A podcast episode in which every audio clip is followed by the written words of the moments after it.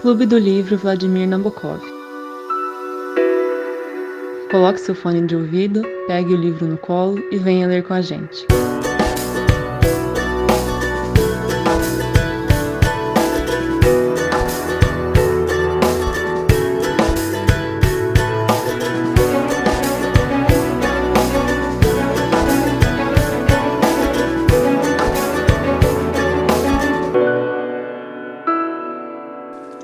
Boa noite. A gente está de volta com a terceira é, reunião do 100 anos de solidão.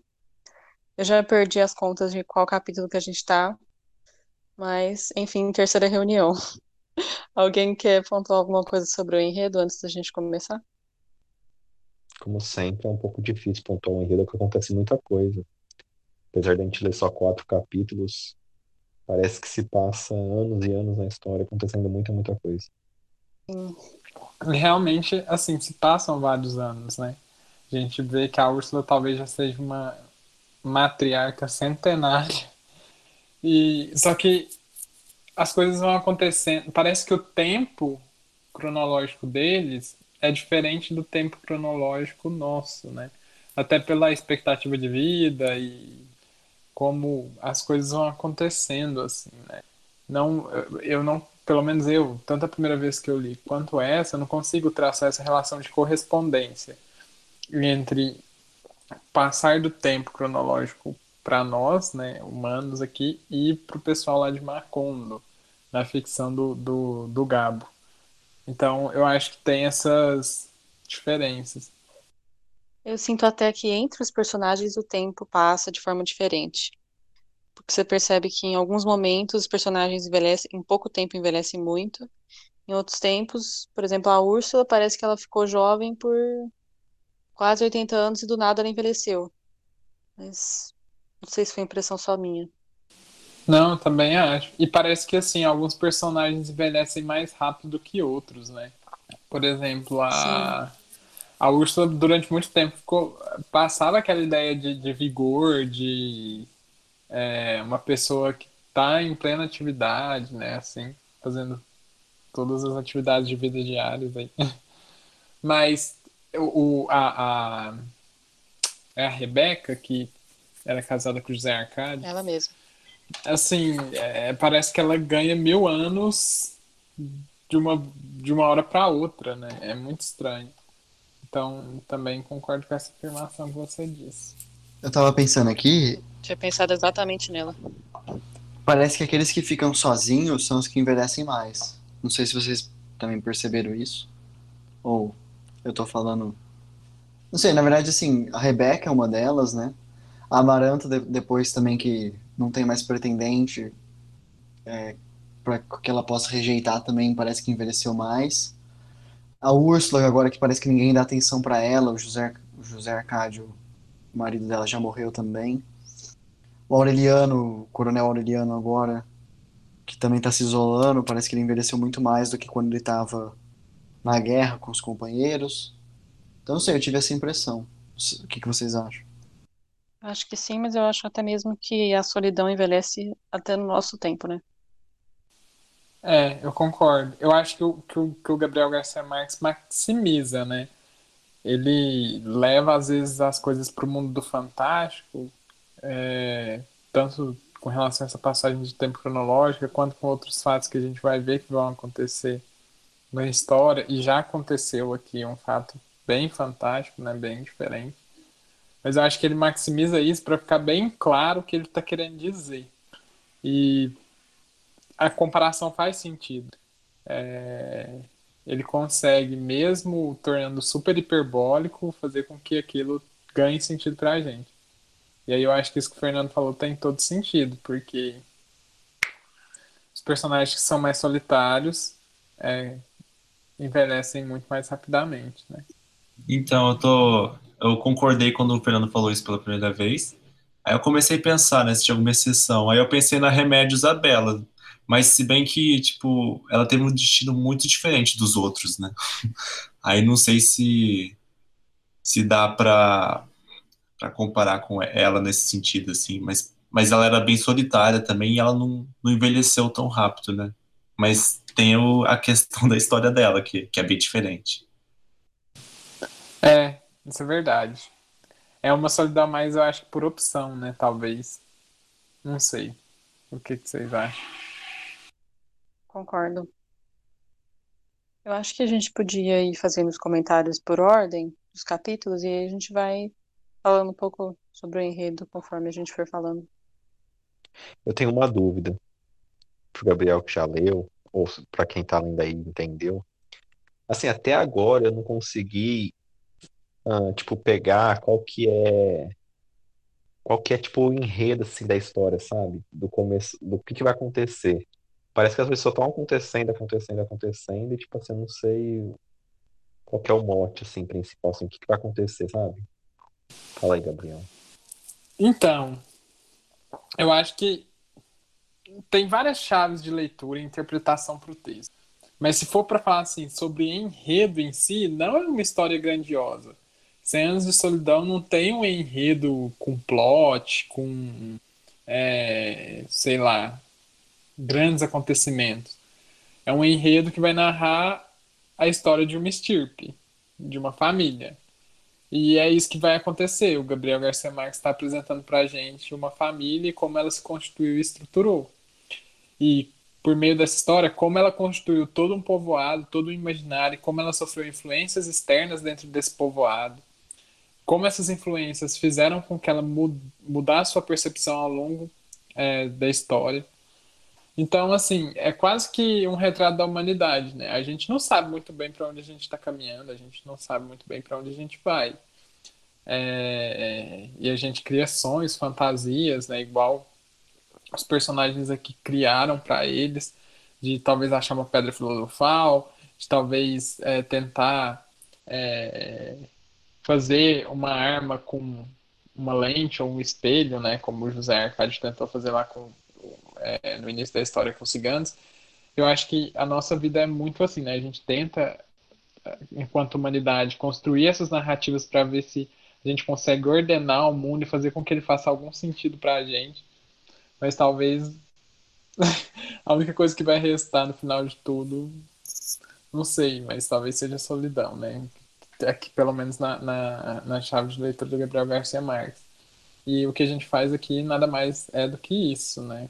Aqui na, na história, construir as nossas famílias, passar as tradições de geração em geração e, enfim.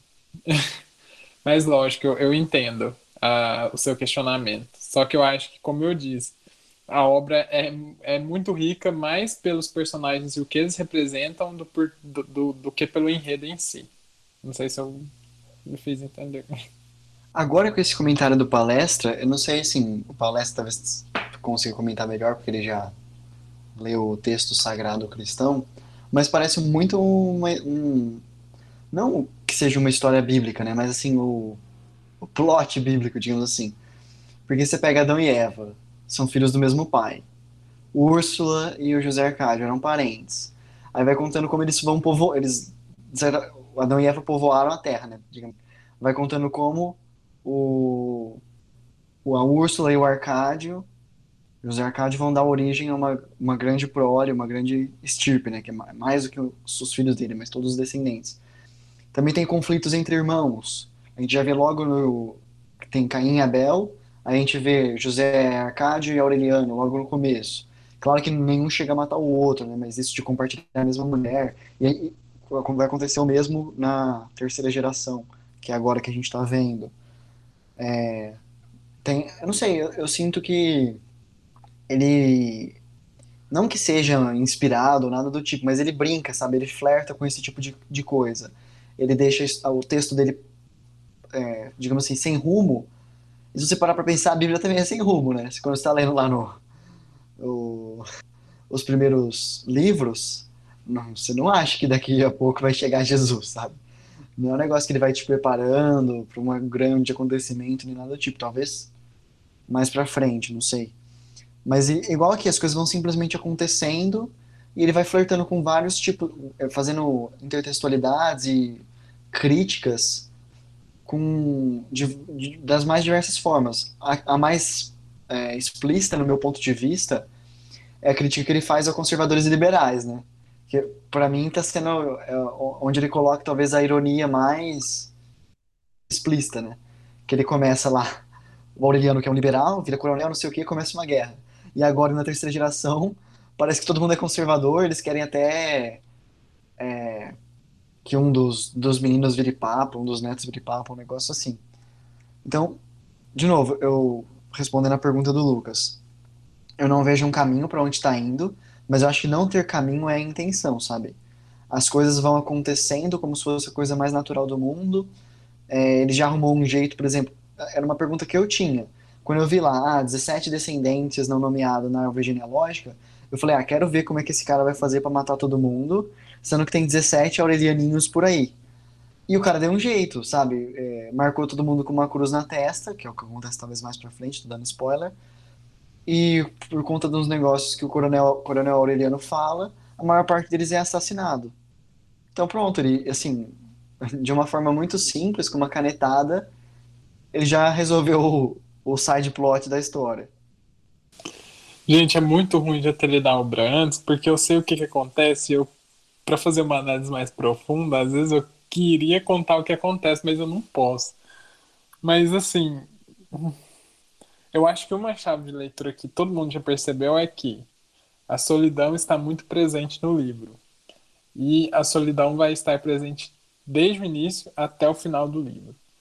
É, até a última página, vamos colocar assim. Então, talvez por essa perspectiva dê para traçar é, durante né, 17 gerações, né, aí, eu, não, 17 gerações não, foram 17 filhos, né, mas durante tantas gerações, durante tantos anos, como a gente falou que são sete gerações, é, e durante tantos anos a gente falou que o tempo cronológico real não corresponde ao tempo real de Macondo, né, o tempo de Macondo, então, Gabriel Garcia Marques mostra como esse tempo é, se for abordado por meio do viés da solidão, ele sempre é cíclico, né? Porque por mais que um José Arcádio morra solitário e você acha que vai acabar, acabar o ciclo da solidão, outro José Arcádio nasce para que esse ciclo sempre é, continue, né? Então, a, a, solidão sempre se retroalimenta, até chegar talvez num, num ponto em que ela vai imperar, né? Não vai haver nada além de solidão. Nada mais além da solidão. É, e. Enfim, eu acho que era isso que eu queria dizer, mas é muito ruim. Quando o Fernando vai falando, tipo, assim, e tem uma coisa, gente, tipo, eu, eu, eu leio influenciado, porque como o Fernando leu o nome da Rosa sabendo quem era o assassino lá no final, não vou falar porque eu não sei se o João leu o livro, mas ele, tipo, todos as, os indícios que dava ali, né, ele sabia quem que era o assassino, ele correlacionava, ele prestava atenção no Senhor Solidão, a primeira vez que eu li, uma coisa mínima, é muito pequeno. Me passou, assim, despercebido. Eu acho que para vocês também, porque pelos comentários eu acho que ninguém percebeu. Mas aí, quando você lê pela segunda vez, somente explode. Tipo assim, faz muito sentido. Você vai prestando atenção nos, nos pequenos detalhezinhos, porque a, a, história já está articulada desde muito tempo. O que vai acontecer já está articulado desde muito tempo. E, não é, e assim, é um, é um spoiler, só que o Gabriel Garcia Marques esconde tão bem que a gente não consegue perceber. Se, se for a primeira vez que a gente está lendo o livro. Mas enfim, né? Vamos ver aí como que a gente vai discutindo aí as próximas coisas. Só queria aproveitar é, que a gente estava falando bastante da Rebeca. E aí, só para falar um pouco sobre o enredo, em um dos momentos o, algum, alguns dos, alguns não, né? Todos os filhos do, do Aureliano, eles vão lá para para Macondo. E aí alguns acabam ficando. Você percebe que um fica, acho que é o Aureliano II que fica no, no começo. Não, Aureliano II é quem, gente? Estou perdida agora. Aureliano II é aquele que sempre dá as festas, que é casado com a. Ah, é com a Fernanda. Irmão do José Arcádio II, né? Isso, que eles ficam naquela, assim, né, incerteza, quem que é o José Arcádio II, quem que é o Aureliano II. Tá, então eu tava falando besteira. Mas enfim, o Aureliano é, II... Ele não é... Ah. Ele, só pra fazer um comentário, ele não é o bastardo, ele é, se não me engano, filho legítimo, né? Ah, sim. Aí, então, Aureliano II, ele tava lá, ele resolveu ir lá olhar uma casa para alugar, se eu não me engano. E aí, não, eu tava, tava indo certo na história e errei. Um dos filhos do Aureliano, que era, é, era um dos filhos dele que ele teve na guerra com uma das várias mulheres, né, com quem ele teve um caso, ele resolveu que queria alugar uma casa lá em Macondo. E aí ele viu uma casa numa esquina e falou e resolveu ir atrás para alugar a casa. Aí ele descobriu que na verdade aquela casa era a casa da Rebeca. Só que aí falaram para ele que a Rebeca provavelmente já estava morta, tanto ela quanto meio que uma empregada dela que também já era muito velha e as duas quase não saíram na, não saíram na rua, né? Pelo que acho que a gente até já tinha comentado, a Rebeca já saí, tinha saído acho que só uma vez. E aí achando que as duas estavam mortas, esse filho do Aureliano entrou na casa com tudo para olhar lá dentro. Só que aí, logo que ele entrou, ele encontrou a Rebeca lá. Aí, por ter encontrado a Rebeca, ele foi lá, voltou para casa da Úrsula e foi falar para todo mundo que a Rebeca estava viva. E aí, nisso, Aureliano II resolveu que tinha que levar ela para casa, levar ela de volta lá para casa da Úrsula, para cuidar dela, né? E aí eu vou ler um pedacinho de um trecho. É... Aureliano II resolveu que era preciso levá-la para casa e protegê-la, mas seus bons propósitos foram frustrados pelo. Pela incam... inquebrantável intransigência de Rebeca, que tinha precisado de muitos anos de sofrimento e miséria para conquistar os privilégios da solidão e não estava disposta a renunciar a eles em troca de uma velhice perturbada pelos falsos encantos da misericórdia.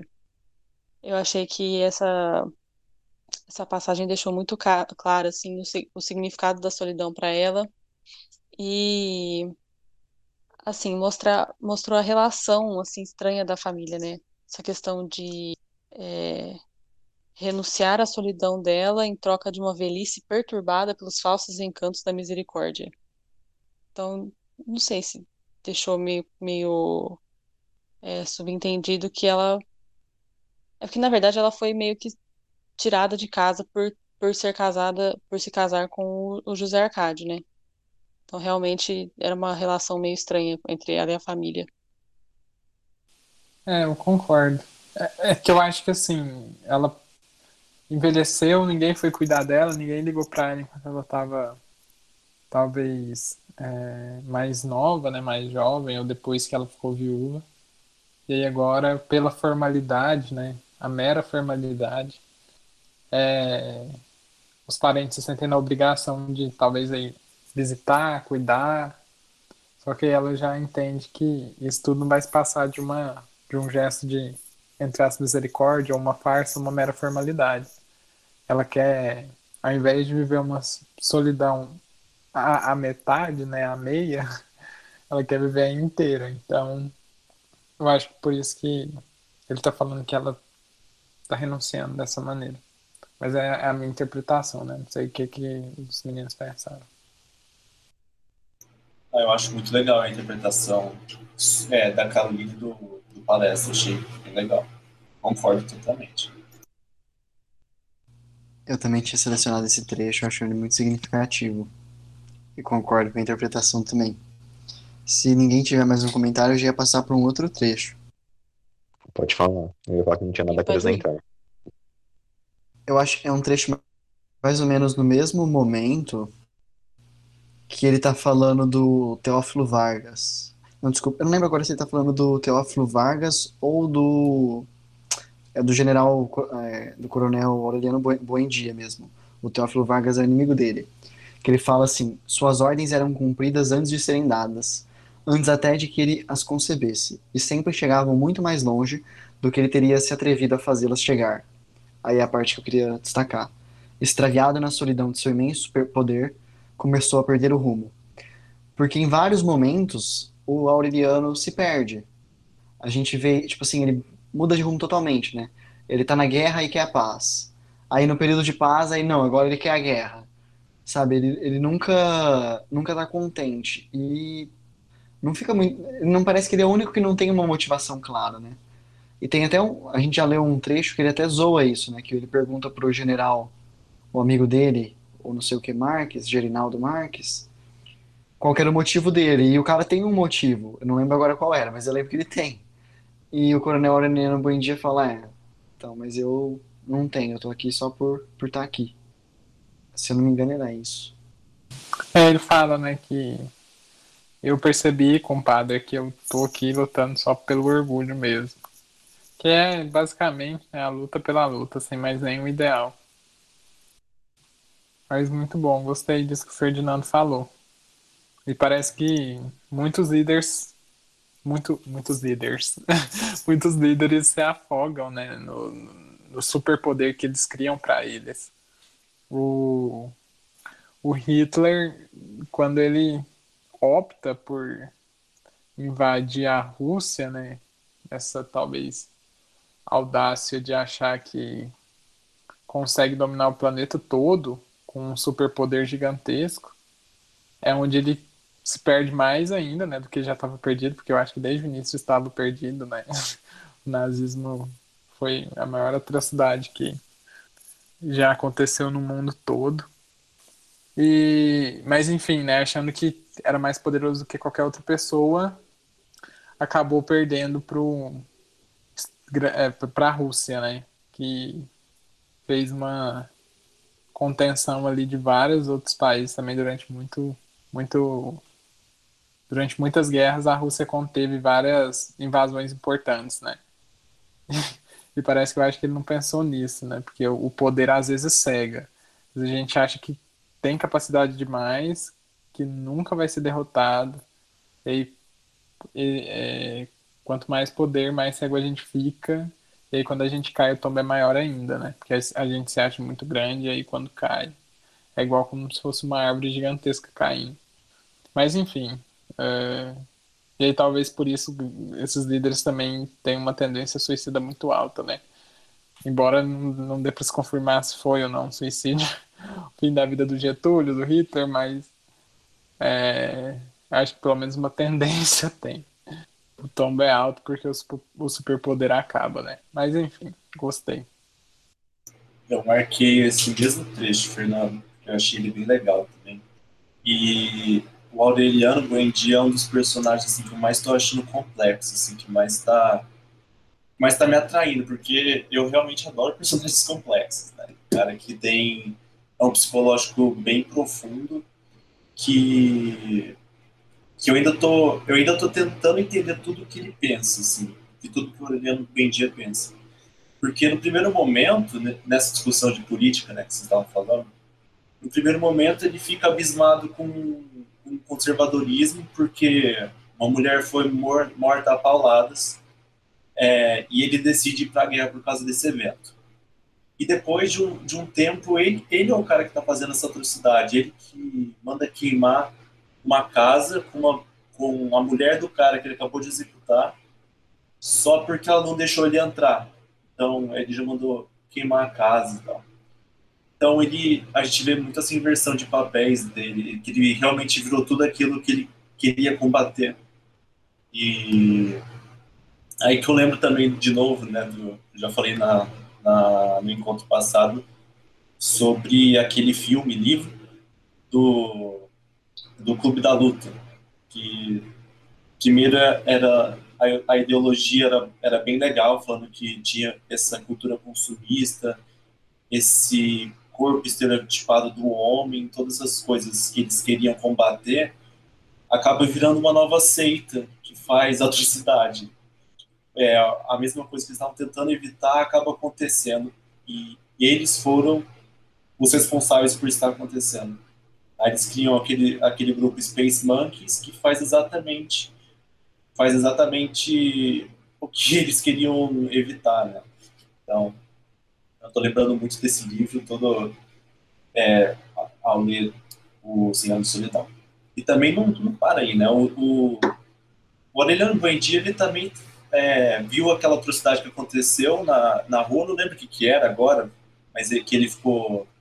Ela, é, no final dos últimos capítulos aí que a gente estava lendo, que ele ficou horrorizado com uma atrocidade que aconteceu e, e ele quer ir à luta de novo. Então, ele sempre está nesse vai e volta e, enfim, ele é um personagem muito complexo e eu tô amando isso. Se a gente tivesse que escolher alguém para ser o herói da história, eu acho que eu escolheria, tipo assim, o principal, eu escolheria o Coronel Aureliano Buendia mesmo. Porque dá a impressão que a história, tipo assim, apesar de ele não ser nem o início nem o fim, ele é o centro, sabe? Ele que faz as coisas mais se moverem. Não sei se vocês sentiram a mesma coisa. Ai, ai. Esse ai ai deu palestra aí. Não, mas não tem nada a ver, não. Eu acho que vocês vão se surpreender muito a, a, quando a gente, tipo assim, estiver avançando na história. Vocês. É, vamos Não, ver. mas já estamos. A, gente já- a gente já passou da metade da história. Mas é porque acontece muita coisa agora no final. Olha. Tá prometendo. Acontece. Não, mas acontece mesmo. Poxa, até agora as formigas vermelhas não foram reveladas, até agora a borboleta amarela não foi revelada. Então, tinha o cara lá que É. caçava a borboleta. Eu pensei que ia revelar alguma coisa, mas não. Às vezes foi o início da, da história. Sei lá.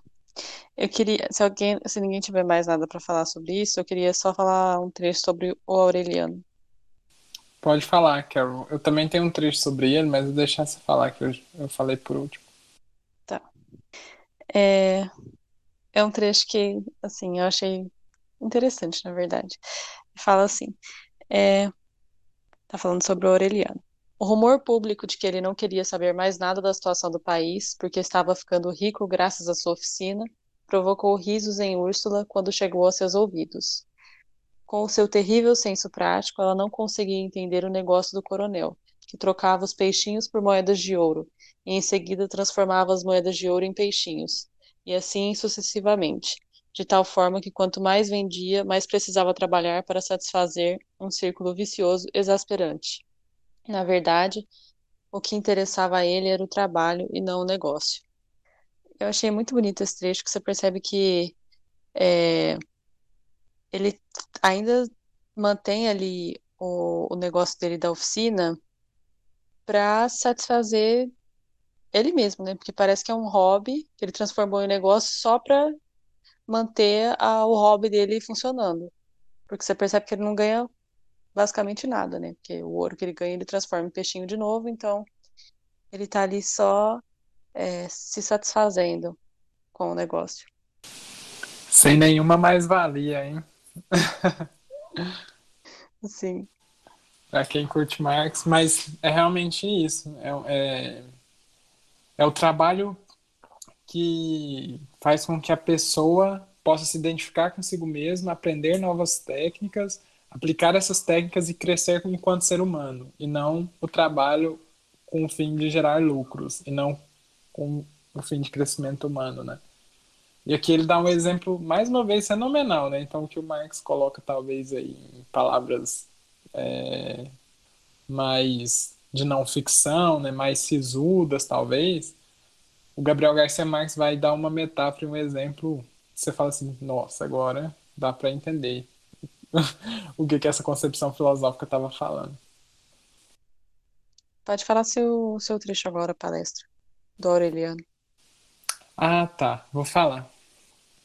Fala assim, tinha precisado promover 32 guerras e havia precisado violar todos os seus pactos com a morte e se revirar feito porco na pocilga da glória para descobrir, com quase 40 anos de atraso, os privilégios da simplicidade. Eu acho isso aqui, gente. Ah, eu, eu não sei o que dizer desse trecho. Eu acho muito bonito, porque às vezes as pessoas correm tanto por poder, por privilégio, por querer ser mais do que as outras pessoas, praticam guerras por conta disso, matam outras pessoas, humilham. E aí, depois que isso tudo passou, elas ainda não se sentem felizes, não encontraram um sentido para a existência. Às vezes estão na maior instituição ou comandando um país ou com um cargo de muita importância e a vida ainda não tem sentido, né? E aí você olha pra trás e fala assim, meu Deus, o que que eu fiz durante todo esse tempo? Eu fui antiético, eu puxei tapete de pessoas, eu humilhei outras para chegar onde eu, onde eu estou. E nada disso valeu a pena, porque eu não tô mais feliz, é, não tem uma construção de nexo de sentido entre tudo que eu fiz e o que eu me tornei. Eu não me sinto quem eu sou, né? Porque eu tive que passar por tudo aquilo que eu acreditava para me tornar essa pessoa que eu sou hoje. E aí ele, né, passou por tudo isso, né? Passou pela guerra, tentou um suicídio e tudo mais. E aí quando ele olha para trás depois de 40 anos, com todas essas reviravoltas na história dele, indo de um extremo ao outro, da profunda guerra à profunda solidão, ele consegue aí sim entender que com atraso, né? E aqui em Macondo até que esse atraso não tem tanto problema, né? Porque, como a gente falou, o tempo não é cronológico como aqui na Terra. É... Então, 40 anos para eles, tudo bem. Dá ainda tempo de consertar muita coisa. Mas às vezes, às vezes aqui a gente não consegue nem viver isso tudo. Né? Às vezes a gente morre mais cedo. E, e aí ter que demorar esse tempo todo para descobrir que a simplicidade, o carinho com o próximo e às vezes um olhar de cuidado podem fazer muita diferença, podem te trazer muito mais felicidade do que qualquer poder ou, enfim, do que qualquer outro privilégio. Eu acho que isso é muito significativo e, fala, e conversa muito com os nossos tempos de hoje. É, enfim, então não tinha como deixar isso aqui passar em branco, gente. Mas era só isso. Eu tenho só mais uma marcação, mas agora bem lá pro final mesmo do, do que a gente estava lendo. É sobre outro personagem totalmente diferente, então eu encerro aqui. Adorei o comentário. Também, lindo, muito bonito. Eu também, velho. O palestra sempre aquece nossos corações. Famoso drop the mic. ele, é um, ele é um filósofo, né? Ele é, velho. Nossa. E... Não sou nada, meu povo, não sou nada. Para de ficar enchendo minha bola aí. Mas eu sempre gosto muito dos comentários que vocês fazem também. Eu, eu, eu, sempre aprendo muito. E por mais que esteja sendo desgastante, né? Eu tava até comentando isso com o Fernando. ah, eu acho que eu peguei muita coisa e tal. Mas tudo que eu tô fazendo, cara, tá fazendo muito sentido para mim. Então eu não consigo deixar nada. Então. Então a gente passa um estresse, mas a felicidade compensa, né? É isso aí. Mas o que mais, meu povo? Tem que, tem que compensar, né, palestra? Senão tem que largar. É, você traiu, né, um, um movimento aí. Eu não vou falar de qual grupo que você saiu. Mas... é, uai, quando não faz sentido pra gente. Mas concordo com você, realmente. É, pode estar sobrecarregado no momento, mas se faz sentido, a gente encontra hum, forças para continuar. Mano, isso que o Balestra falou é, foi uma coisa assim que eu, que eu pesquisei muito ano passado, velho. É, e eu cheguei a entrar em contato com dois pensadores. Um, um é um psiquiatra que passou sobre num campo de, de concentração nazista. Ele, ele era judeu na, na época da Segunda Guerra Mundial e ele se chamava Viktor Frankl. Ele te, fez vários livros é, muito legais e em um desses livros ele fala que para melhor para melhor ou para pior o homem vai ter que decidir qual vai ser o monumento de sua existência. E isso é tipo, eu vi muito tudo que você falou agora, palestra, eu encaixei muito bem essa, essa frase do Viktor Frankl. E é uma frase assim, que eu levo para a vida, para deixar o, o, monumento mais bonito né, que, pode, que a gente consiga, consiga fazer, mesmo que isso dê estresse, como você falou. E também o outro pensador que eu vi, que eu lembrei, né, é do Alexander Solzhenitsyn, que tem um livro que chama Gulag Arquipélago, e ele é um outro autor que passou em vez de passar o tempo na, no campo de concentração, ele passou nos gulags, que era o campo de concentração russo, basicamente. E, e ele passou tanto tempo lá né, nesse, nesse campo de concentração russo, acho que foi uns 10 anos, 20 anos, eu não lembro. E ele chegou a essas conclusões, assim, que a simplicidade das coisas a, eu não aprecio a ditadura, tá? Eu só aprecio o olhar humano frente ao desastre. Como que as pessoas tiram, tiram coisas tão sábias assim que a gente esquece nesse meio tão, sei lá, tão conturbado que a gente vive de trabalho, de estudo, de coronavírus e tal. E, e é isso, ele tirou essa conclusão que as coisas simples, tipo você acordar e ligar uma torneira e sair água, já tipo algo mágico, véio. Isso não é todo mundo que tem e a gente precisa apreciar isso. Ele apreciava até os raios do sol que passavam sobre as nuvens. Entendeu? É, é uma coisa simples que a gente precisa apreciar cada vez mais e não esquecer. Enfim, só lembrei dessas coisas e gostaria de compartilhar com vocês. Muito bom, bom mesmo. Gostei. Tenho vontade de ler esses autores. Conheço, assim, de, de orelhada, né, de ouvir falar, mas nunca, nunca cheguei a ler. E aí, meu povo? Alguém tem mais alguma marcação? Ou já posso emendar outra marcação? Não sei se vocês acabaram. Eu tenho mais, só que eu tô pensando sobre elas ainda. Então pode mandar bala. Eu mesmo, então? Sua voz nos acalenta. Não entendi. Peraí. Hã? Não entendeu? O que, que você falou? Eu não entendi. que, su... que sua voz nos acalenta. Ah, então tá. Ah, então vou falar que eu já termino as minhas e elas têm até uma correlaçãozinha. É, não fica tão distante. A, as citações elas são parecidas assim em, em alguns aspectos. Agora vai falar sobre a Remédios, a Bela. Eu acho que a gente pode até depois que eu falar a citação é, debater um pouquinho sobre a identidade dela, o que ela representou aqui na história, porque eu acho que tem um significado muito grande e é totalmente assim contra o status quo, né? Mas vou ler a citação.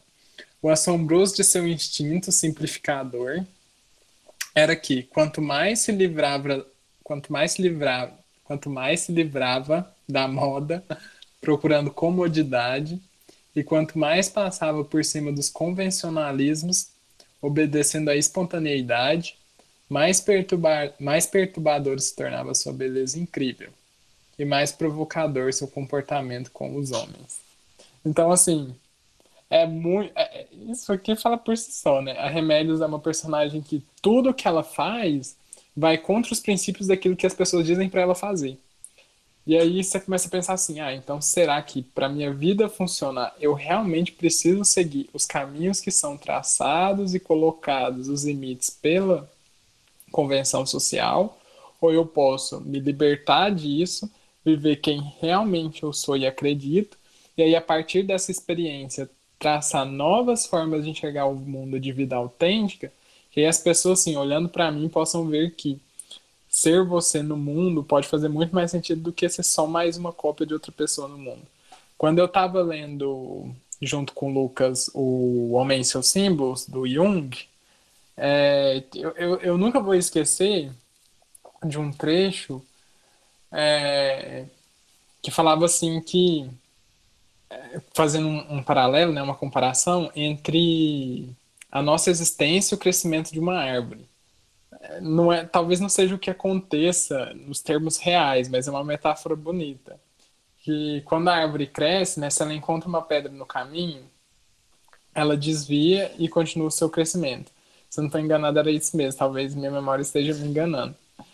Mas ela não fica tentando é, empurrar aquela pedra ou empurrar aquele obstáculo isso aqui, se, naquele momento ela está inclinada para crescer de outro lado e é essa alternativa que ela tem, é, ela não precisa quebrar aquela pedra, ela não precisa obrigatoriamente passar por aquele caminho que talvez fosse o caminho convencional, ela se desvia e cresce para o lado que é o natural dela, que seria o, o, o lado que ela realmente gostaria de estar direcionada a crescer, né?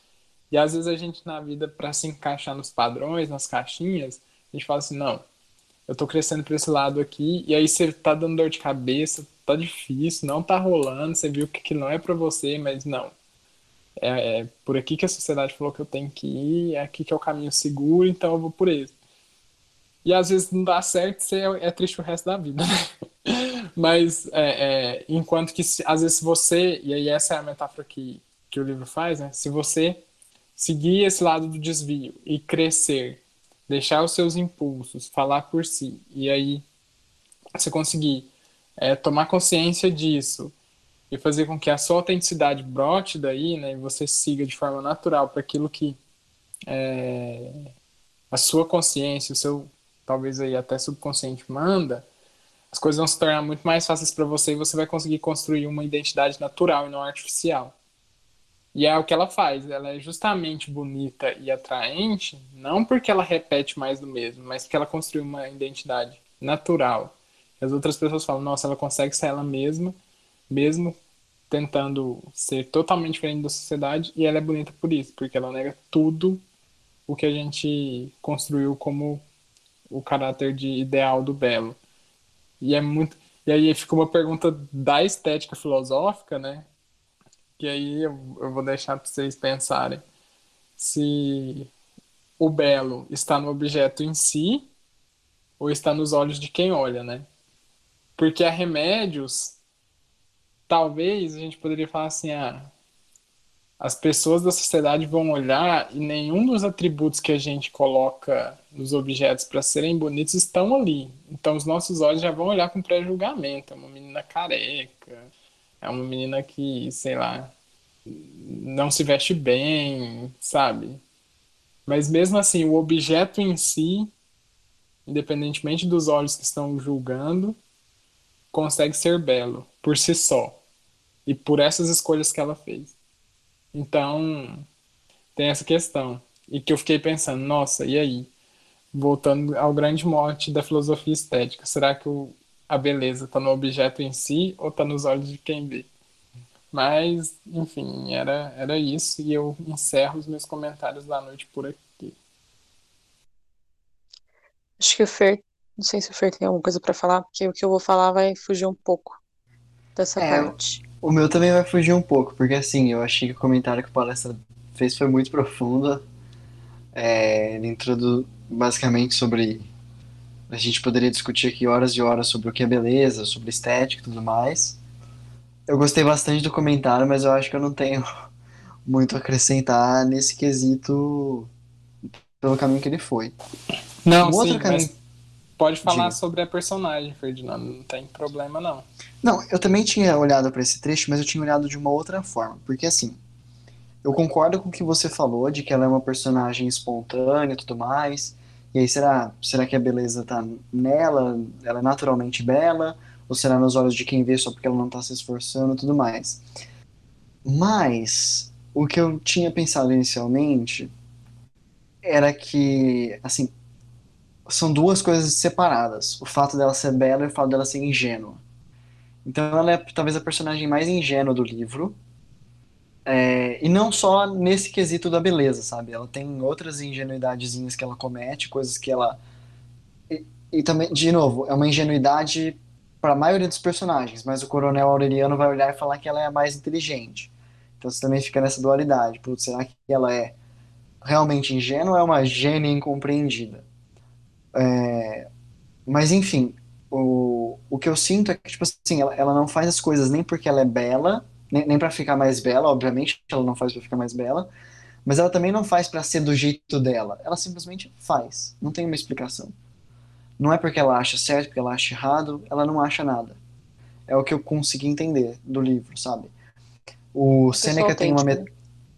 Não é nenhuma pessoa autêntica. É, esse é o ponto. Quando o, o, o palestra falou um pouco de psicologia, tal, de existencialismo, se não me engano, quando o Sartre fala do homem autêntico, do projeto de vida autêntico, e quando o Seneca ou, é, ele falava que era a pessoa pegar as rédeas da própria vida é, e, e, não viver se baseando no, em projetos de outras pessoas, construir o seu próprio projeto. Me dá a impressão que ela não constrói nada. Aí a metáfora que eu ia usar é a metáfora do Sêneca. O Sêneca, no Sobre a Brevidade da Vida, ele usa um exemplo que é que algumas pessoas simplesmente entram num barco é, vão por meio do mar, por meio da. É, dá o exemplo do Mediterrâneo. Vão pro meio do mar, ficam balançando de um lado pro outro, de um lado pro outro, aí voltam pra terra e falam: Ah, eu naveguei. Não, mas calma lá, você navegou ou você simplesmente ficou indo conforme a a maré subia e descia, sabe? A impressão que eu tenho é que a Rebeca é uma personagem que ela vai conforme a maré. Ela não tem nenhum plano, não tem é, nenhum objetivo de vida. É essa a impressão que eu tenho. Ela é co- como, di- digamos assim, uma, uma, uma das formas mais simples de, de vida que, o, que o, o livro nos apresenta. Ela simplesmente existe. E aí o segundo comentário que eu ia fazer, mais entrando nessa parte da beleza, é que assim, eu não sei se sou só eu, mas muitas vezes, eu, eu acho que, eu tenho quase certeza que não sou só eu, mas eu queria ver com vocês se vocês já sentiram isso. Muitas vezes você se sente atraído é, por uma pessoa que, assim, que ela, ela dá a impressão de não querer ser nada, de, de não querer, não, não ter interesse nenhum, ou pelo menos não demonstrar interesse nenhum em você, nas coisas que você gosta. Então eu vou dar um exemplo, um exemplo pessoal meu. É, quando eu comecei a, quando eu conheci a Carol, a gente estava num curso de francês. Foi meio que assim, a gente sentou um do lado do outro, e ela não deu muita bola pra mim, eu não dei muita bola pra ela, mas a gente meio que conversou, começou a conversar.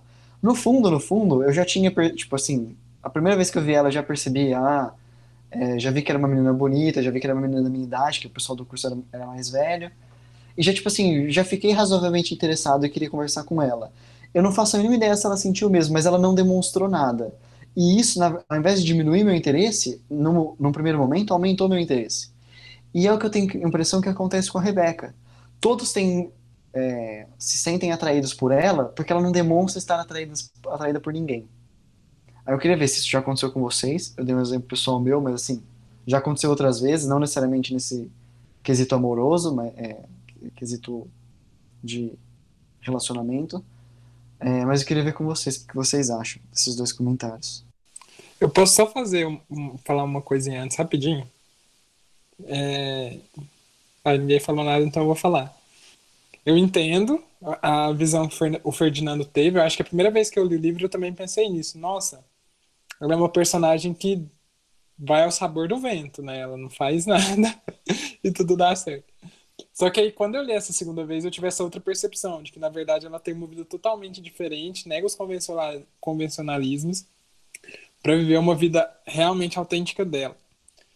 Porque na minha quando eu li de novo, eu fiquei pensando, nossa, a Úrsula tentou várias vezes ensinar etiqueta para ela, para ela ter um bom marido, para ela se- seguir a vida convencional.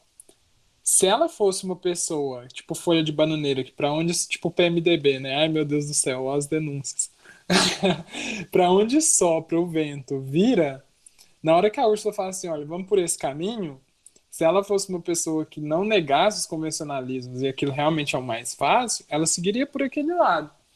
Então, assim, na minha cabeça, essa postura de negação, por mais que não seja uma postura de negação, talvez é, sumamente crítica, como a gente vê com os olhos de hoje, né? De pesar, de fazer comparações, de escolher um lado, mas a, o simples ato de negar porque aquilo não faz parte da minha identidade em si, para mim já é uma escolha, já é um projeto de vida autêntico. Então eu, dá para entrar por várias veredas aí, né? Mas eu eu enxergo dessa maneira. Agora, com relação a essa segunda coisa, eu vou deixar as meninas falar porque senão fala demais, mas já aconteceu coisas parecidas sim. Eu acho que, que sim, eu concordo com o Fernando. E acho também que meu relacionamento também começou meio que desse tipo. É, a falta meio que de interesse pro- provoca mais. Não necessariamente uma falta total de interesse, né? Mas não declarar abertamente acaba provocando mais. Então eu concordo. Uma coisa só que eu queria falar. Ah, desculpa. Pode falar, João. Não, pode falar, eu só ia concordar. Ah, tá. É, eu ia falar. É... Por sinal, eu esqueci agora do que eu ia falar. Ai, que tristeza. É, a gente não lembra, quando eu lembrar eu falo. Ah, lembrei. É, eu ia falar aqui. É, a minha visão da Rebeca, ela mudou muito. Rebeca não, Remédios, desculpa. Remédios Isabela. Ela mudou muito.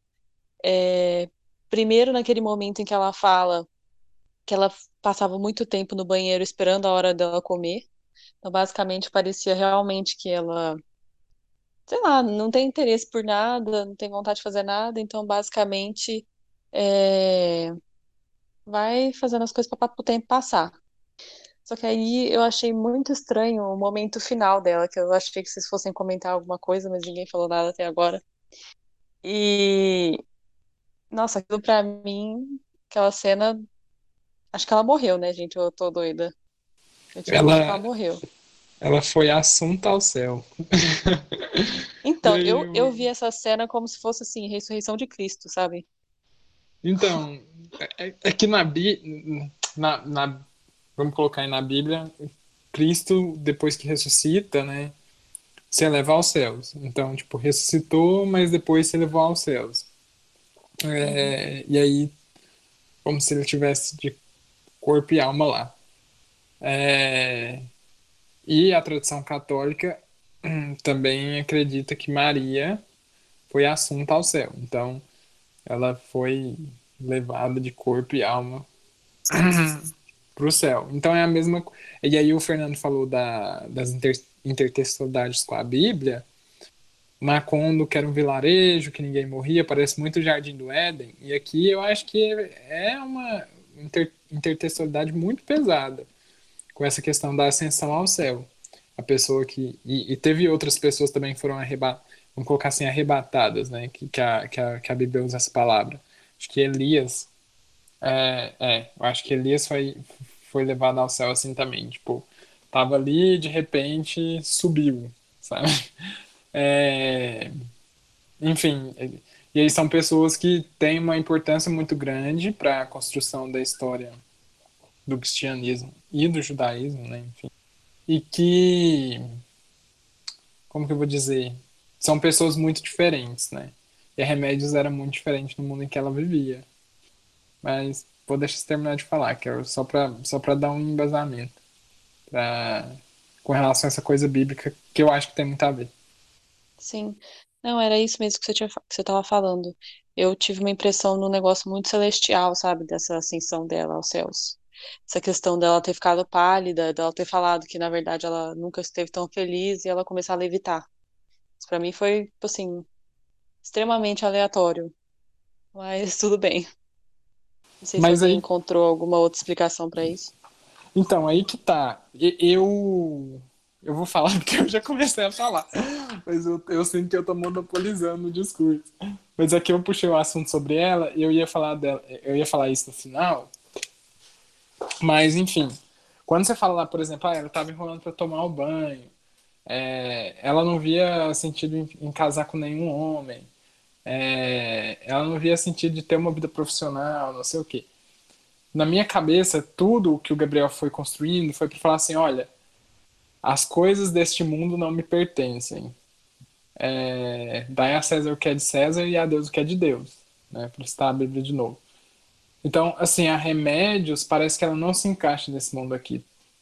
Tudo para ela, é, talvez, é, não encaixe naquilo que ela é e naquilo que preenche a essência dela enquanto ser humano. E aí talvez o único lugar de possibilidade de felicidade, de correspondência entre aquilo que ela é e aquilo que ela pode encontrar para ser feliz, seja numa dimensão celestial, numa dimensão sagrada. E aí é por isso que talvez ela se sinta tão feliz saindo de um mundo em que nada correspondia àquilo que ela acreditava. Talvez aí, entre aspas, né, acreditava e que poderia fazer ela feliz para ir para o mundo completamente é, ligado àquilo que talvez fosse o que ela realmente quisesse, é, é, o que ela realmente queria viver. Então, eu, eu tanto a primeira vez que eu li quanto é agora, né, eu fiquei com essa reflexão de que é, ela não foi feita para a Terra, mas sim pro, pro céu. E aí, por isso esse final aí de ascensão ao céu. Mas, enfim, é só uma interpretação dentro das capaz que milhares que pode ter, porque é um, é um trecho muito importante do livro.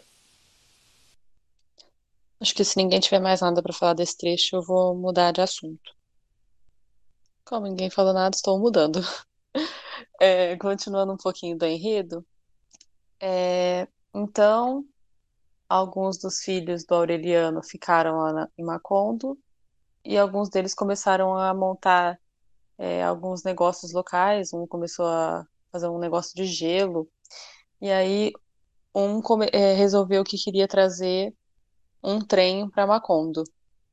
E aí ele pegou dinheiro emprestado, foi, e aí demorou muito para voltar, mas acho que ele voltou oito meses depois trazendo o, o trem.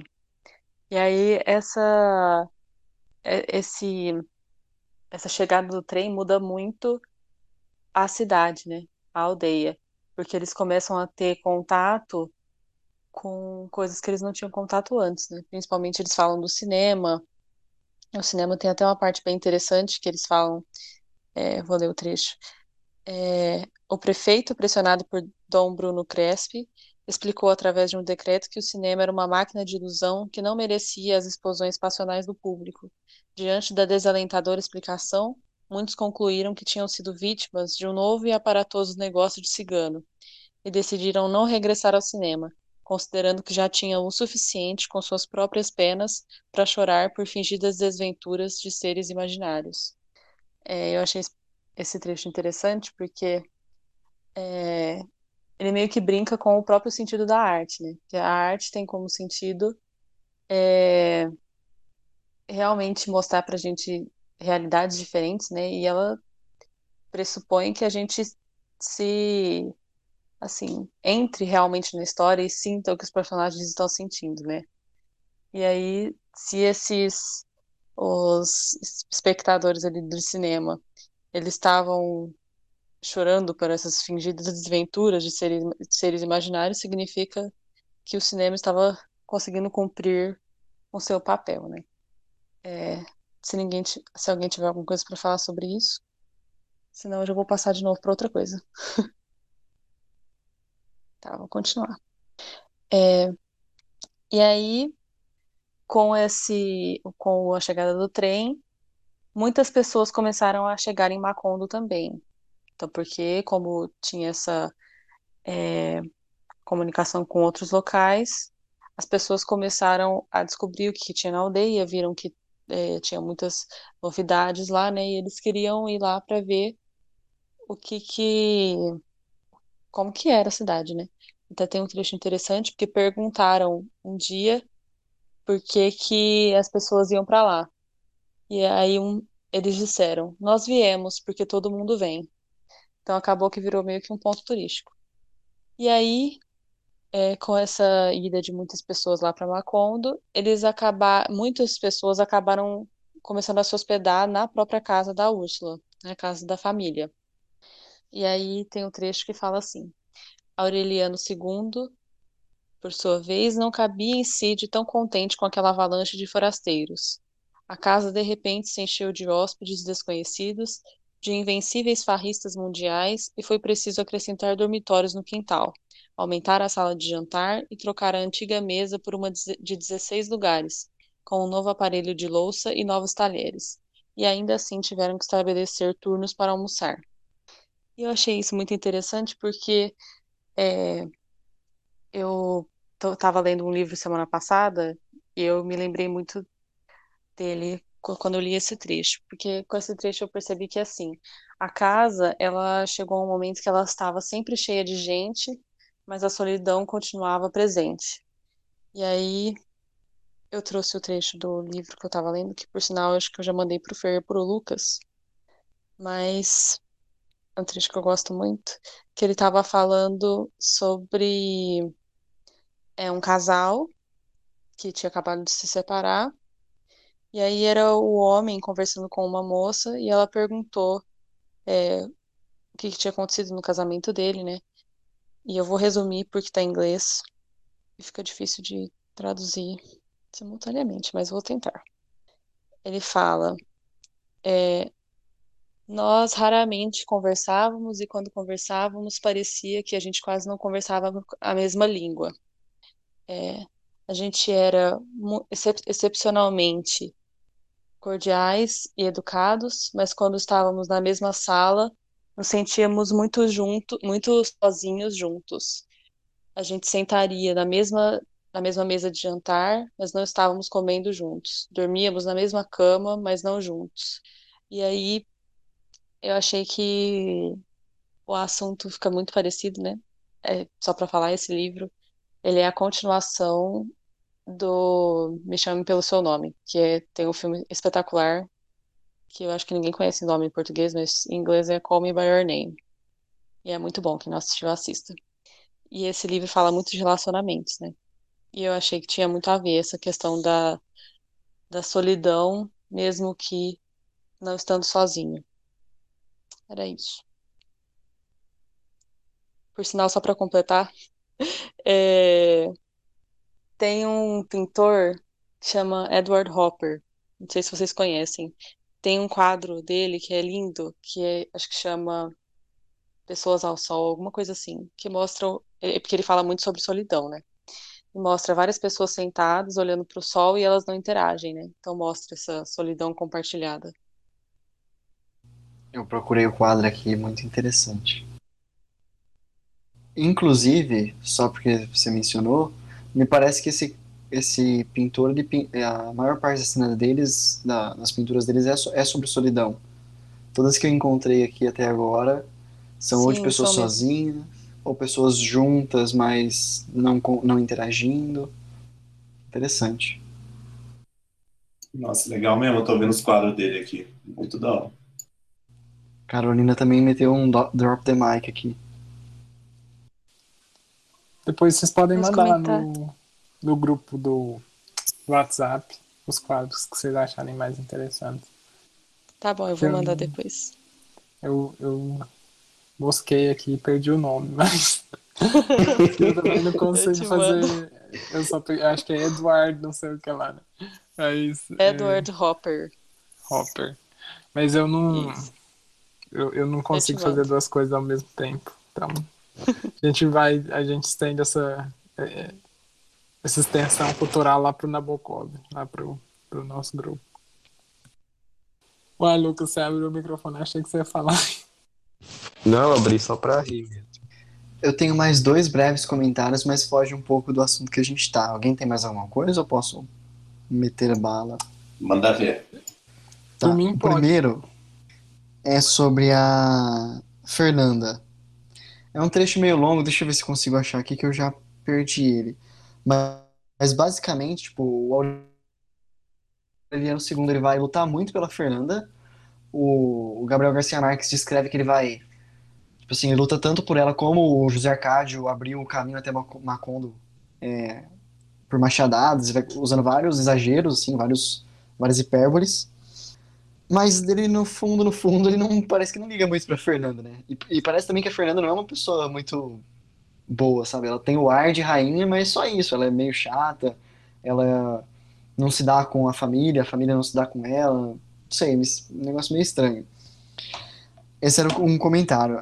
Deixa eu pegar o trecho aqui pra ficar mais Ai, gente, eu acho que o Gabriel Garcia Marques tem hora, tem hora que ele coloca umas coisas. Desculpa te interromper, Ferdinando, mas uhum. você falou assim que ela tinha um ar de rainha.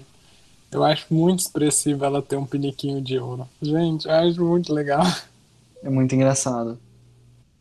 É, eu me lembrei, eu me lembrei de um, uma piada interna, mas deixa quieto. É, eu vou ler aqui o trecho que eu encontrei. Lança essa piada aí, Ferdinando. Seja espirituoso. Não, é que tem um podcast que eu ouço que ele eles falam que.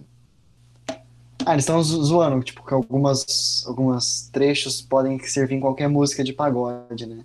Aí o cara manda um ar de, é, ar de rainha, jeito de malandra, e realmente cabe em qualquer letra de pagode. Mas enfim, não, não é. Quando você explica piada, não é engraçado.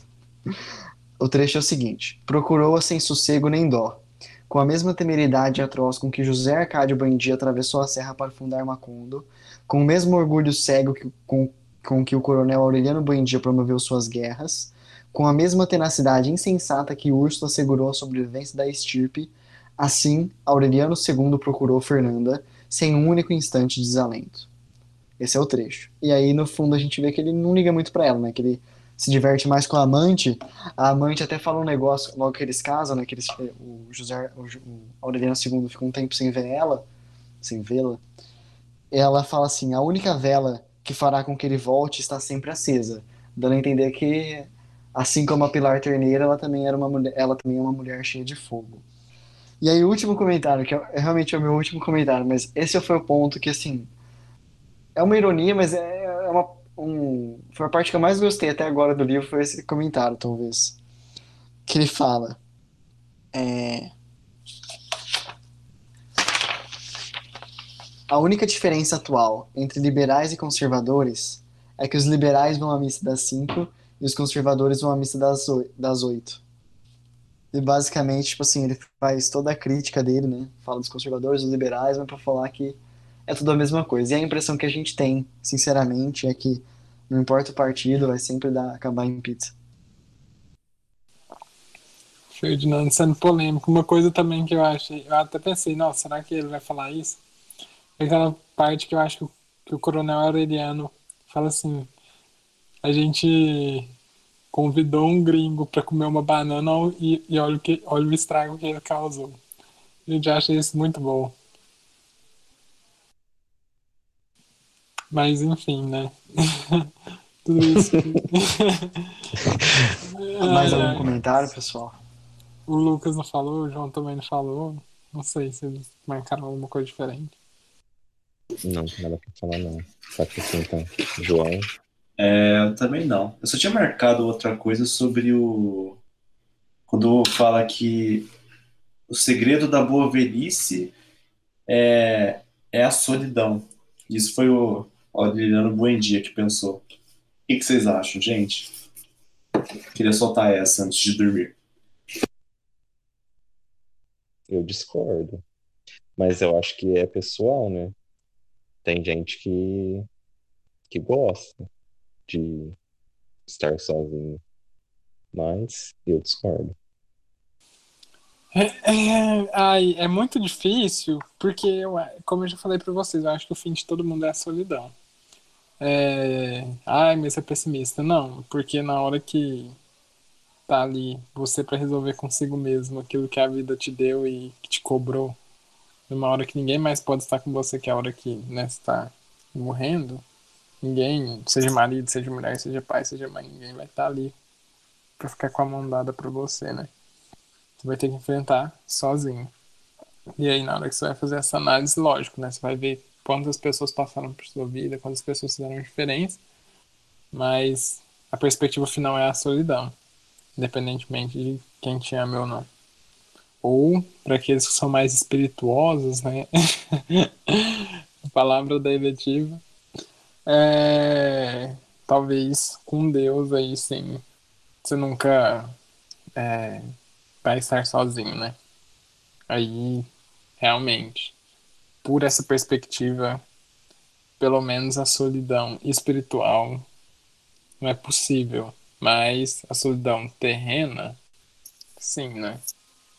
É muito engraçado, porque se a gente for pensar que a Remédios subiu ao céu para ficar, talvez, junto de Deus, ela seja uma personagem que não fica sozinha, né? Mas com uma companhia eterna.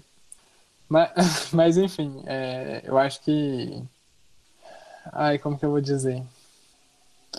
Acho que a gente precisa reconhecer a nossa solidão, aceitar a nossa solidão, muitos períodos, e aprender a compartilhar essa solidão com outra pessoa para aí sim virar algo que não seja simplesmente o que a Carol falou, né? De uma vivência que não é compartilhada, mas uma solidão recíproca, que ela tinha dito. Eu acho que mesmo a gente ve- velhinho, assim, a gente consegue sim reconhecer a nossa solidão, re- reconhecer a solidão do outro e transformar isso em uma relação verdadeira. Que a gente entende o nosso lado, a gente entende o lado do outro que também pode estar passando por um momento assim, construir algo melhor juntos. Mas enfim, é, são muitas interpretações diferentes. Mas eu concordo um pouco com o Gabriel Garcia Marques. Acho que a gente não consegue fugir para sempre da solidão, embora isso seja triste, né? Ah, eu acho que depende muito da pessoa. Que tem pessoas que lidam muito bem com a solidão e tem pessoas que lidam muito mal. Eu tenho, conheço muita gente que não liga de ir no cinema sozinho, assistir um filme sozinho, ou de ir no restaurante comer sozinho. Eu não suporto isso. Eu me sinto mal, sabe? Eu sinto que as pessoas estão me olhando com pena. E eu acho que realmente depende muito. concordo com o Gabriel que a gente acaba não, não tendo como fugir disso, e de acordo com, é, conforme a gente vai envelhecendo, realmente os momentos de solidão acabam aumentando, só que eu acho que depende muito da pessoa. E você, João, o que que você acha? Então, cara, não sei. Eu, tipo, eu que achei meio. O, o Garcia Marques parece que, que vai montando o ponto do. que mais se aproxima da opinião do, do palestre, e de todo mundo, eu acho, né? Que a solidão é uma coisa ruim, que solidão é um. Os personagens solitários sofrem, ficam velhos mais rápido, como a gente falou. E do nada, assim, o coronel Aureliano Buendia, ele descobre que o segredo de uma boa velhice é a solidão. Aí fiquei, nossa, mas isso, isso tá meio fora, assim, aí eu, não, eu tava tentando entender esse negócio. Mas, pessoalmente, para mim, eu gosto de ter meus períodos de silêncio. Como eu, eu já falei para vocês que eu, eu acredito numa diferença entre solitude e solidão. Solitude é quando você tá só com você mesmo e você tá contemplando esse momento, por exemplo. Tipo, eu gosto de, de ler sozinho, eu gosto de às vezes ir para parque para só para pensar ou em, algum lugar que tenha natureza só para pensar comigo mesmo. Isso eu gosto. Às vezes eu gosto até de ir no cinema sozinho, mas eu isso só uma, só uma vez, então para mim eu não ligo assim. Mas eu até certo ponto, né? Porque existe uma linha entre solidão e solitude. Eu eu não gosto de me sentir na, na solidão. Eu gosto de ter contato com outras pessoas, eu gosto de ver minha namorada, eu gosto de ver meus amigos, mas eu também acredito que tem, tem vezes que não, que eu gosto de ter meu canto mesmo. Mas acho que eu sou mais assim. Mas eu prefiro o, o, o convívio com os outros. Acho que isso é, é meio que padrão para todo ser humano, eu acredito. É, o homem é um, o homem é um ser sociável. E onde está o homem está o direito. E ética 4 bombando 10 e meia da noite.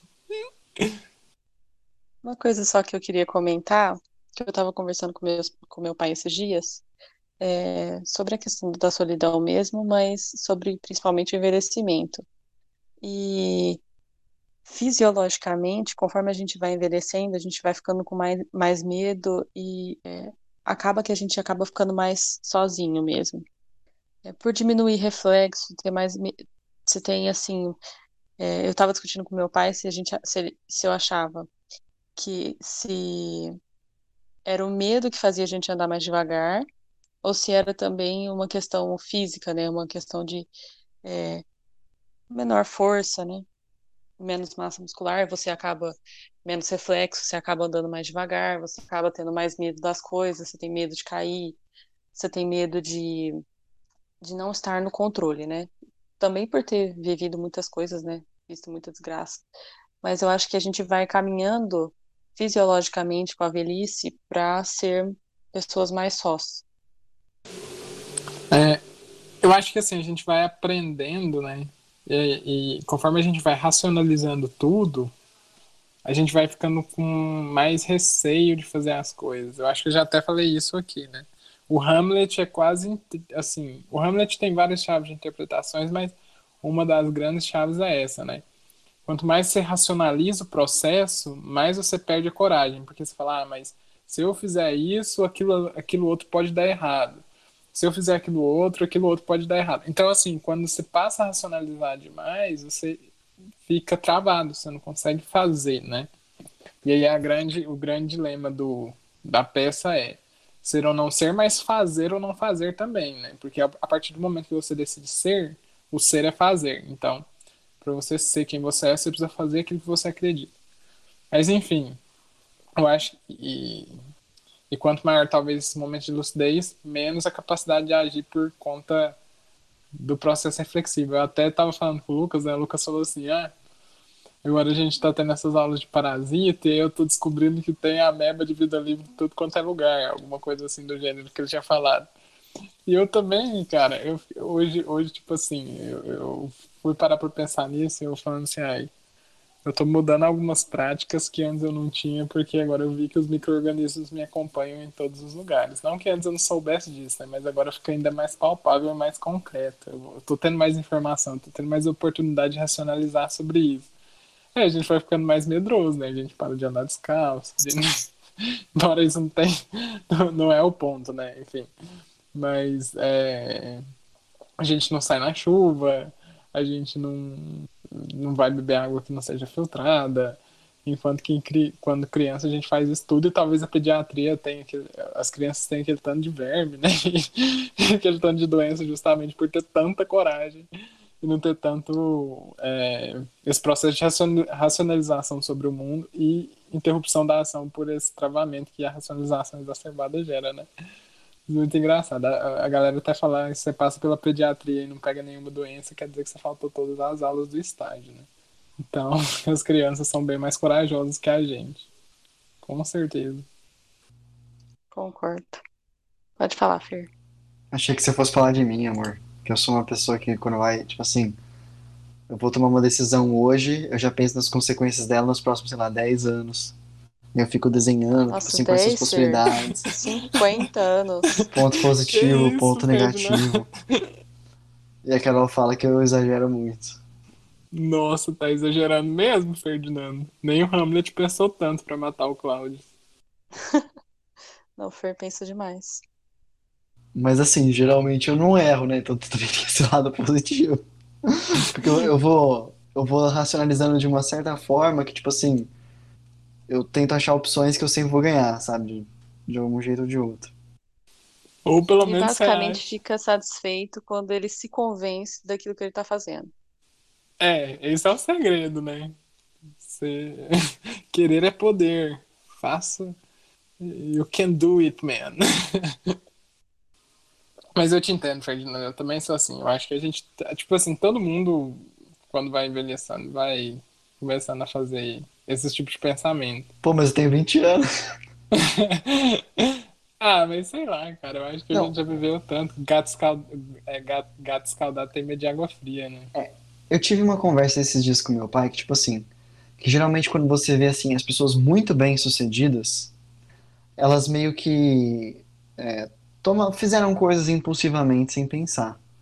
Então, por exemplo, você pega, sei lá, Bill Gates. Cara largou Harvard, mas, sei lá, fundou a Microsoft, deu certo. Mas também podia ter dado muito errado, ele podia ter largado Harvard e nunca mais ter, não ter se formado, ter encontrado um emprego mais ou menos numa empresa de tecnologia e, sim, viver uma vida, tipo, mediana, digamos assim, né? Ou tá um pouquinho acima da média. Eu também tenho essa discussão, meu, o caso do meu pai é mais ou menos parecido, que ele, tipo, ele, ele foi fazer doutorado fora, só que ele não sabia se ele ia ser aprovado ou não, e ele meio que largou o mestrado que ele estava fazendo aqui.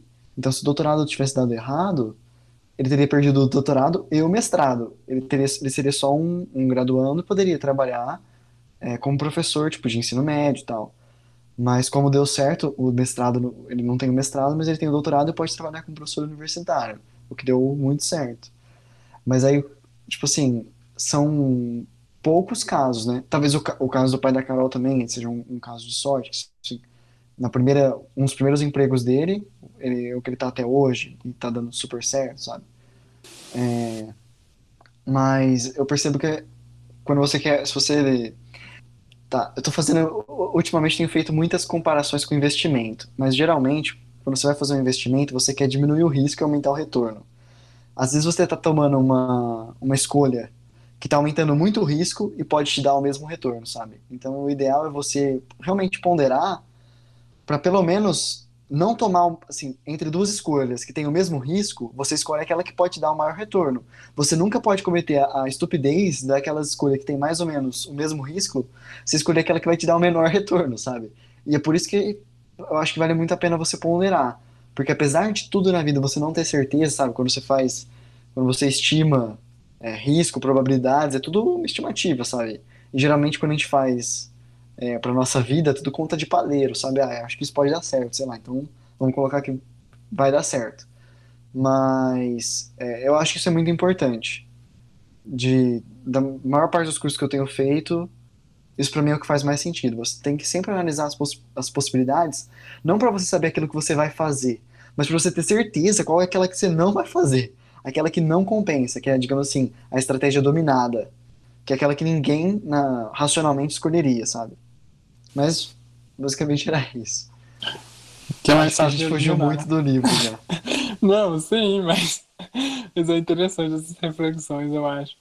É, e o que você fala tem toda a razão. Só para fechar, eu, eu lembro que alguém me falou assim: ah, mas se o Jimi Hendrix não tivesse sei- assim, sido tão, sei lá, como que eu vou dizer?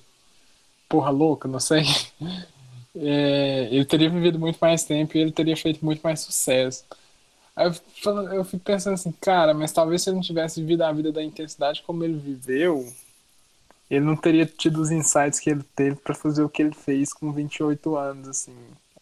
Ou com 28 anos. O que, que eu tô falando, gente? O que aconteceu? Mas com tanto pouco tempo de vida. É, Enfim, então. É complicado. Eu acho que não dá pra fechar uma caixinha e falar o que é certo e o que é errado. Tem que curtir o processo e às vezes O processo, né, processo palestra? faz sentido. o meio. Não É, ficar eu- pensando só no fim de tudo, né? Às- Eu às gosto de usar uma, uma metáfora. Desculpa te interromper, mas é só pra não fugir muito do, do assunto. Eu gosto de usar uma metáfora que tem no filme Como Água para Chocolate. Não sei se vocês já assistiram, é um filme mexicano. E ela fala que, assim, algumas. Como se quando você começasse a viver, você recebe uma caixinha de fósforo. E essa caixinha de fósforo são, tipo assim, parcelas de vida. E algumas pessoas vão, pega, risca um fósforo, espera ele queimar, assim que ele queima, você joga fora e risca outro. Vai fazendo isso, tipo, mecanicamente, momentaneamente. E outras pessoas pegam, sei lá, 10 fósforos de cada vez, risca, já joga pra cima, já pega mais 10, já risca e vai fazendo isso compulsivamente, sabe? E, sinceramente, eu não sei qual é o melhor jeito de se viver. Porque me parece que você pode alcançar a felicidade das duas formas. Sabe, talvez você pode não, essas pessoas não viveram tanto, mas viveram tão intensamente que compensou. Exatamente, é isso que eu penso. Mas, pra fechar mesmo, o que eu tinha pra comentar, quando você ficou falando de risco, eu lembrei de uma coisa. O Borges, né, é, quando a gente fala de literatura é, latino-americana, a gente fala do Gabriel Garcia Marques, a gente fala do Machado de Assis, a gente fala do Borges, né, são três autores muito importantes. E o Borges, assim, tá, tem várias questões controversas e tal, mas é, quando ele foi ficando mais velho, ele não tem, ele não é formado, né, não- é graduado, enfim. E quando ele foi ficando mais velho, ele foi, só que ele sempre foi um leitor muito ávido, então ele lia muito, ele conhecia, ele conhece muito filosofia, muito do que talvez assim, a gente que estuda filosofia e no, no ensino médio, às vezes um pouco na faculdade a gente não sabe, o Borges sabe profundamente. Sabe muito de filosofia, sabe muito de literatura, sabe muito de muitas coisas diferentes e nunca teve esse conhecimento formal da universidade. Mas enfim, ele foi chegando no final da vida dele e ele estava ficando cego, né? E a coisa que ele mais gostava de fazer era de ser leitor. Ele, ele era escritor também, né? Mas um profundo leitor. E imagina, né? Pessoa começar a ficar cega, né? A vida dela girava em torno da leitura. E ele ficando mais velho, é, E aí o que que acontece? Ele vê aquilo que a Carol falou, né? A pessoa tá ficando mais velha, tá chegando, tá, tá sentindo que a morte tá se aproximando, tá ficando cego, então não vai ter tempo de ler tanta coisa na vida, e aí ele começa a calcular os riscos, né? Ele fala assim, gente, será que agora é hora de eu pegar uns autores que eu nunca li, uns livros que eu nunca li, para ter a chance do livro ser bom ou ruim, e aí eu me ferrar e me frustrar? Ou será que é, eu pego aqueles livros que eu já li, que eu tenho certeza que são excelentes, e releio? E, e, assim, é um grande dilema, igual o Fernando falou, né? Às vezes você vai ter que arriscar, pegar um livro e perder seus últimos tempos ali de vida que você tem para ler aquilo, é, com um risco alto, mas com a chance de dar um retorno muito alto, ou você vai ficar na zona de conforto, né? Assim, zona de conforto que eu falo, sem risco, né? Na zona de não risco. E vai pegar aí só os livros que você já leu e você tem certeza que são excelentes, que vão te relembrar várias coisas pra você sentir aquilo de novo. Mas enfim, é complicado. Mas é isso. É, O nome do autor, é... eu não sei se o João me perguntou, não sei se foi aqui no chat. Ah, não. Mas eu sempre falo do Borges, né? E eu nunca falo o nome inteiro dele, mas é Jorge Luiz Borges. É um autor argentino e que eu acho que é muito é difícil de ler, porque tem muita informação. Você lê duas páginas, parece que você leu 20 e você não entendeu nada. Mas quando você lê com calma e depois às vezes você vê um comentário, você fala assim: Meu Deus, o que, que esse cara fez? É genial. E realmente. Mas enfim, é isso, gente. Quem sabe a gente não lê o livro do Borges no próximo ciclo. Encerramos por aqui. Encerramos por aqui. Sim. Boa noite, pessoal. Tchau, ouvintes. Boa Boa noite. noite. Tchau, tchau. Boa noite.